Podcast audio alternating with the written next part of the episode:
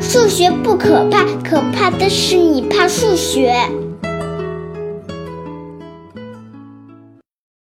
大家好，我是大老李，今天是有限单群分类定理系列的最后一集，我们聊聊散在单群剩下的最后一部分。这些剩下的单群中，其中一个是所有散在单群里最大的，而且有一个很吸引人的名字——怪兽群，也有翻译叫大魔群的，英文叫 Monster Group。这里先要提到德国数学家费舍尔，他在一九五零年代的后期，二十多岁的时候就开始对群研究群非常感兴趣。一九七一年，他三十五岁那年发表了一篇文章，论述了通过一种使用兑换构造有限群的方法。构造出了三个新的散在单群，这些散在单群与之前提到过的马蒂厄群 M 二十二、M 二十三和 M 二十四相关。同样，我们现在还是用发现者的首字母对它们命名，因为费舍尔姓氏的首字母是 Fi，所以现在称它们为 Fi 二十二、Fi 二十三和 Fi 二十四。这三个群已经比马蒂厄群大许多了，其中 Fi 二十四是当时最大的散在单群。但费舍尔直觉中感觉 Fi 二十二应该包含在另一个更大的单群中。一九七三年，他和妻子依靠手算，终于算出了这一个更大的群。这个群的阶数达到了大约四乘以十的三十三次方。既然 Fi 二十二包含在一个更大的群中，那 Fi 二十三、Fr 二十四应该也可能包含在更大的群中。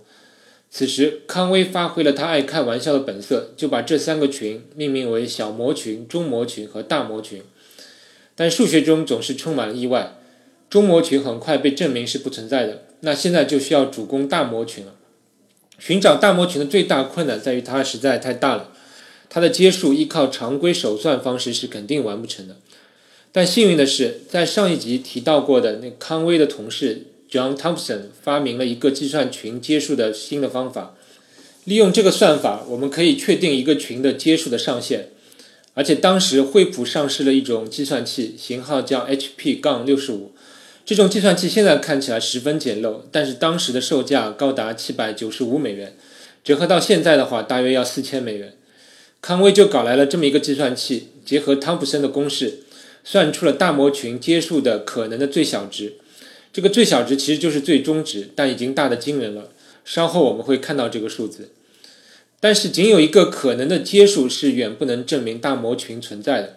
数学家希望计算出大模群的所谓特征表，就像我们知道矩阵有特征值一样，群的特征表能刻画群的大部分的基本性质，就像群的身份证信息一样。所以我们需要计算出这个特征表。这张特征表用当时的计算器都是算不出来的。要知道，后来这张表在康威的一本书里整整占用了八页纸的篇幅。但这里先要指出的是，当时剑桥大学年轻的数学家诺顿计算出这张特征表的第二行可能会以十九万六千八百八十三开始。你要记住幺九六八八三这个数字，因为后面还会多次提到。后来，完整的特征表是费舍尔和一位程序设计员索恩。借助了伯明翰大学的一台计算机，以平均每天工作十六小时、持续一年的计算量，终于完整的计算了出来。但是问题还没有解决。虽然我们有了大模群可能的阶数和特征表，但并没有真的构造出这个群，所以还不能说它就存在。之前我们说过，所有有限群都是置换群。数学家发现，要把大模群用置换群的方式刻画出来。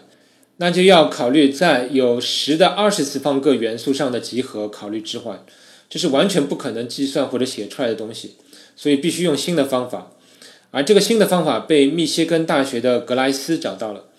前面诺顿算出了幺九六八八三这个数字，并且他证明，如果大模群存在，则它会在幺九六八八四维空间中保持一种代数结构。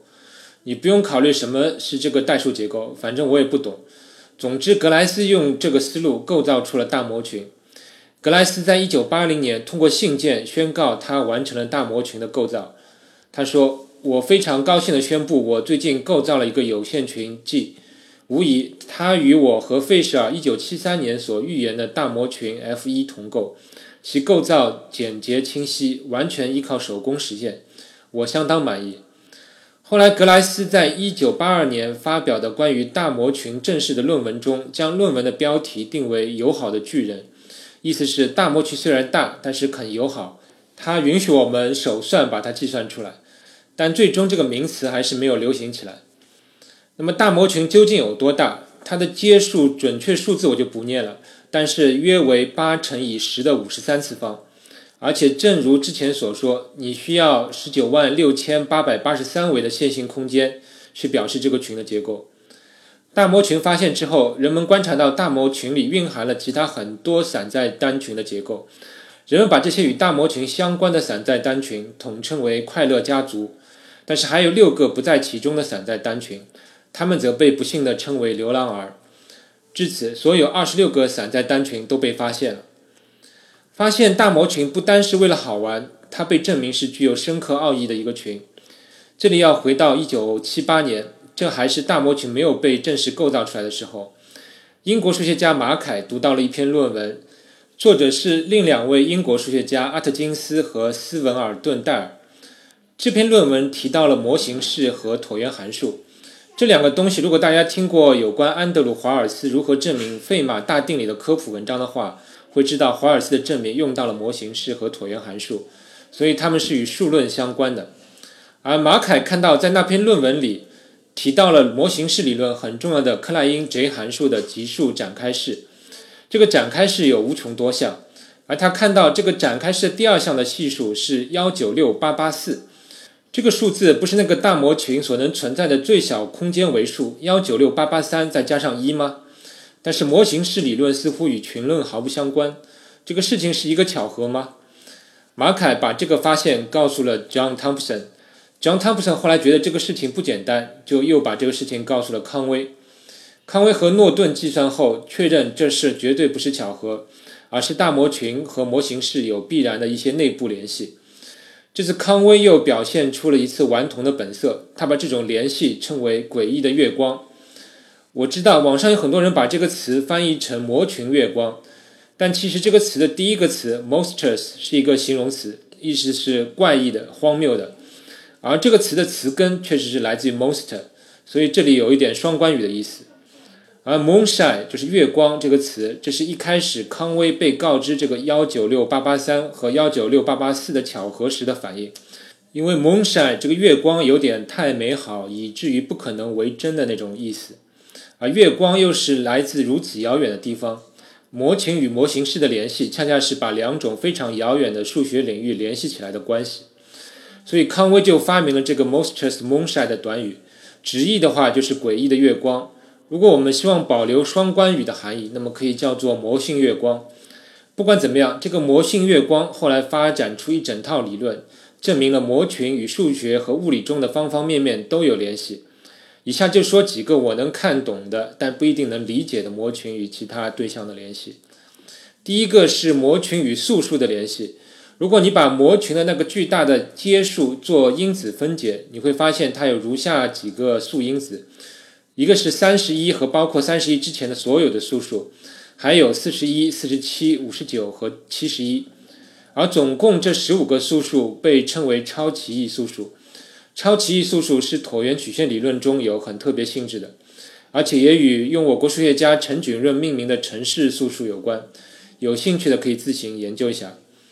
另一个是体现模群性质的所谓共轭类表，这张表包含有一百七十二个级数。但是数学家发现，这一百七十二个级数里，它们当中还包含有若干那个线性相关组，初看是不到十个线性相关。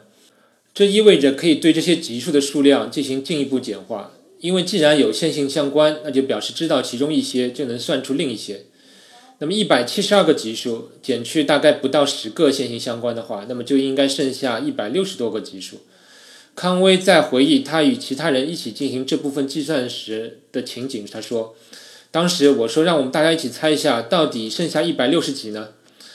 不知道听众您会猜多少？但是如果你听过我不久前的一期节目，标题为‘有意思的幺六三’，有关黑格纳数，你就会想到一百六十到一百六十九这些数当中有一个确实很特殊，这就是一百六十三，最大的黑格纳数。”而最后的计算结果确实验证了这一结果，就是可以简化到一百六十三个级数。这说明模群中蕴含的信息是很丰富。而且我也觉得自己数学节目做的多了，就越发觉得数学很有意思。以前学过的东西就在不经意间就串联起来了。而有关模群最令人惊奇的是它与弦理论和量子物理的联系。在二零一二年，有人发表了一篇论文，题为《暗影月光猜想》。这篇论文认为，除了模型月光之外，还有二十三种月光。这每一种月光理论都代表了一种高维度中的群与之前提到过的 J 函数的系数之间的联系。